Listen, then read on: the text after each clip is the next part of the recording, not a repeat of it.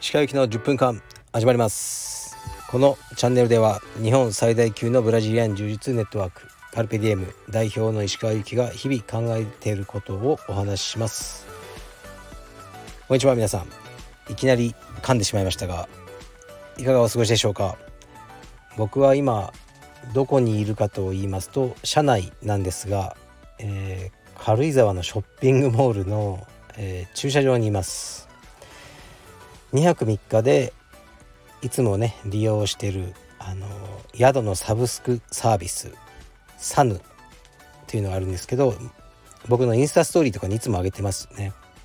そちらを利用して北軽井沢というとこに来てました。で今日これからも帰るとこです。今日の夜は道場にも少し顔を出そうと思ってます。北軽井沢というのはえー、っともう長野県でなく群馬県ですね。どうやらこの軽井沢ブランドをあのどんどんみんな拡大解釈してね北軽井沢とかね何だろうなんとか軽井沢とかをどんどん作って軽井沢というあの名前を使ってるっぽいですね。だから今回宿泊した北軽井沢といわゆる軽井沢ありますね。だと相当遠いですね。10キロ以上離れてるんじゃないかなと思いますね。まあ、でもさすがね軽井沢は軽井沢で、えー、この2泊3日一度もクーラーを使いませんでした。で夜は寝てると少し寒くてあのダウンのブランケットを使いましたね。で靴下も履いて寝ました。すごい。すごいですね。やっぱ標高が2,000以上あるんですかね。うん。避暑地としてやはり優れてますね。非常にあの充実した休日を過ごさせてもらいました。で最後妻がどうしてもこのね毎回言うんですよ。このショッピングモールに寄ってくれ。みたいなで僕こういうの一切行きたくない人なんですね。毎回不機嫌そうに「あえー、とか、まあ、言ってるんですけど今回は負けたのであの言ってますね。でも、まあ、彼女は1時間半くれと。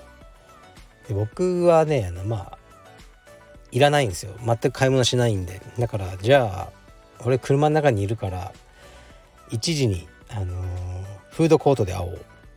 と言って、あの、ね、僕はあの買い物に付き合ったり一切しないんですね。子供の面倒を見たりも一切しません、はい、そういう人間です。という感じでまあでもこれをね認めてくれてるからあのこの夫婦関係が続くんだろうなと思いますね。いちいち全部買い物についてこいとかあの子供の面倒見ろとか言われたらもうねあの旅行とか行きたくないになっちゃうんで。はい。そんな感じですね。であと道場としては一つね報告と言いますか名古屋で行われてたこの前の土日にですねえー、っと全日本マスター柔術オープントーナメントですね。名古屋で開催だったんですが東京からもかなり多くの、えーと、メンバーさんが参加されました。そしてギリではありましたが、えー、チーム優勝をさせていただきました。ありがとうございます。今回は厳しいかなと思ってたんですがまあね名古屋なんであのでもねもちろんお膝元であるカルペディエム名古屋。でねそんなに遠くない岐阜のえー、生徒さんの、まあ、頑張りが一番大きいですかね。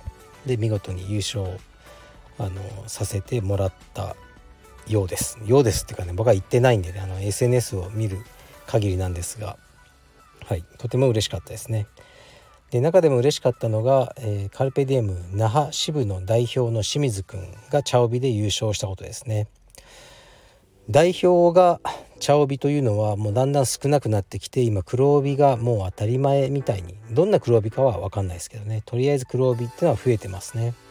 でそんな中で、まあ、清水君は茶帯も長いし、ね、代表で黒帯やっててももうメンバーさんが黒の茶帯とかになっちゃうからその中ではなかなか厳しいですよね。で黒帯になりたいという思いはもちろん誰でもあって、ね、あるべきだし、まあ、彼も頑張ってきたんですけどなんかねこう勝てる人には勝ってならせてあげたいと思ってますね。逆にもう試合とかで勝つ感じないのかな？っていう人はまあ妥協っていうわけじゃないですけどいろいろ他の理由を見つけて黒帯にしなければならないなっていうのが僕の考えですね。まあでも彼の場合はまだ勝てると思ったし、ね、そうあってほしいと思ったので、まあ、あえてそういうプレッシャーをかけ続けて。でもなかなかね運が悪くてこうあのコロナになって試合に出れなくなったりなんかねもう絶対勝てるような試合を落としちゃったりとかだったんですけど今回勝ってくれて嬉しいですね。だから気持ちよくあの黒帯を巻きにまあ沖縄まで行こうかなって思ってますね。おめでとう。嬉しいです。でレターに行きますかね。レターがたくさん来てますね。レターに参ります。えー、っといつも楽しく拝聴しています。少し重めの長文レターなのですがご回答いただけると幸いです。私の元同僚で地方に飛ばされて鬱になりそうな男がいます。同じオフィスにいた時は仲良くて就業後も土日などもよく遊んでいた仲でした。その営業所に同僚は1人だけいるのですが小さい子供がいて一緒に遊ぶこともないそうです。久々に連絡を取ったらかなり沈んでいて土日はやることはないし毎日忙しいし辞めたいけど地方すぎて距離的に戻りたい地域への転職活動もままならずかなりきつそうです。自分だったら無職覚悟で退職したりその地方でジムに入ったりと考えるのですが彼はなかなかそういうタイプでもなく辛そうです。自分は以前友人が自殺してしまった時に何かできることはあったのではないかと激しく後悔しました。そのこともあり何かできることはないかと悩んでいます。他人を何とかしてあげたいなんて傲慢かもしれませんが真面目でいいやつで仲もよく好きな友人なので自分にできることは何かしてあげたいです。鹿先生ならどうされますか？ご意見をお聞かせいただきたいです。長文失礼しました。はいありがとうございます。非常にいい方ですね、ま、こういうふうに思える友人が僕にいるのかどうかというと数名います。でその数名のうちの一人がこういう状態になったらどうするかというと僕はすぐに会いに行きますかね。何も考えず。うーんまあそうだな。今ポーランドにいるとか言われたらちょっと困りますけどね。まあでもそれでも行くしかないですかね。今日本国内じゃないですかこれ読んでると。だったらねあのー、行きましょう。もう1泊2日でいいじゃないですか。飛行機でパッと行ってちょっと会いに来たよって言ってもちろんびっくりするでしょうけど「何しに来たの?」いやちょっとなんか顔見たくなってさ」って言って話せば彼もこう思うところあるんじゃないですか？すごく心配かけてしまったなとかこういうふうに自分のことを心配してくれる人がいるんだと思うと少しねこれからの人生前向きに考えたりするかもしれないしこうその人にとって何が良いかって本当にわからないと思うんですねだから僕は投げやりな意味じゃなくて自分が思うベストをぶつけてあげればいいんじゃないですかね。それを後付けで考えて、まあ後から見るとねもうもう少しこうすることができたんじゃないかとか後出しじゃんけんは誰でもできるんで今僕は多分会いに行くと思います。そしてうんまあ仕事辞めろとかね言うかそこまでは分からないですけど話を聞いてあげるそれだけでも彼の気持ちはすごく楽になるんじゃないでしょうか。会いに行きましょう。行けるはずです。1泊2日ぐらいなら。はい。では次のレターいきます。えー、っとレターレター。えっとこんばんは。いつも楽しく聞かせていただいております。この前ブラジリアン柔術の練習会に参加した時にスタンド FM の話になりその時話していたメンバー3人全員が石川さんのラジオを聴いていると分かり盛り上がりました。所属事務関係なく共通の話題があったことがとても嬉しくまた楽しかったのでお伝えしたくレターいたしました。これからも配信楽しみにしております。はい。ありがとうございます。非常に嬉しいです。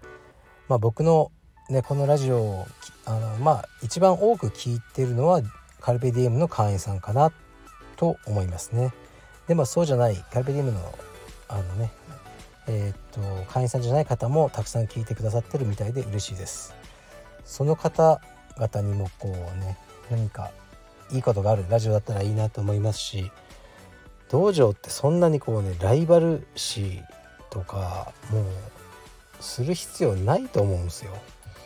ほとんどの人は家に近いとか便利だったからって最初入るわけじゃないですか。だからそのクオリティを比べてまあそういう人もいるでしょうけどだからなんかその争いにする必要は全くないと思うんですね。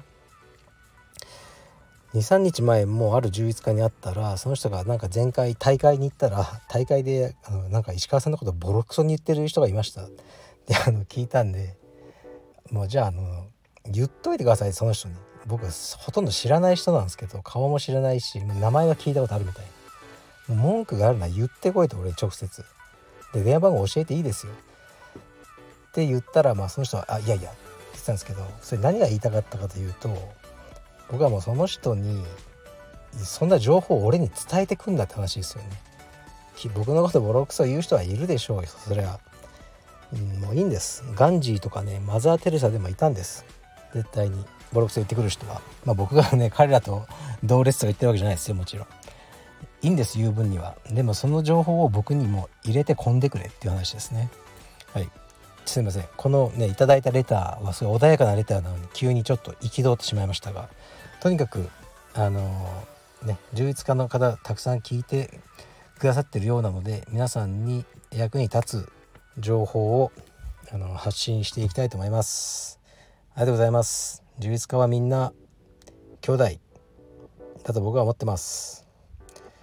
んちょっと長くなったけどもう一発いきます。似たのが2つ来てるんですけどえっとあと結構ねその安倍総理私も好きでしたみたいな。のも来てますね。ありがとうございます。残念です。